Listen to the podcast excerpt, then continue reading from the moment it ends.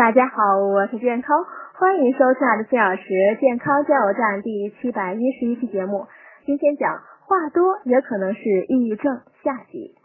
在心情不好的时候，并不是只有通过向别人倾诉才能缓解抑郁，可以给自己多找一些更好的方法来改善情绪，比如做运动、看球、看电影、唱歌等。这样呢，既能让自己舒坦，也不至于让别人觉得你话太多而嫌烦。此外呢，要时不时的暗示自己要平心静气，但也不要变成另外一个极端，完全压抑自己的情绪。要相信呢，事情都会有解决的办法，那些坏心情会随时间而渐渐淡去。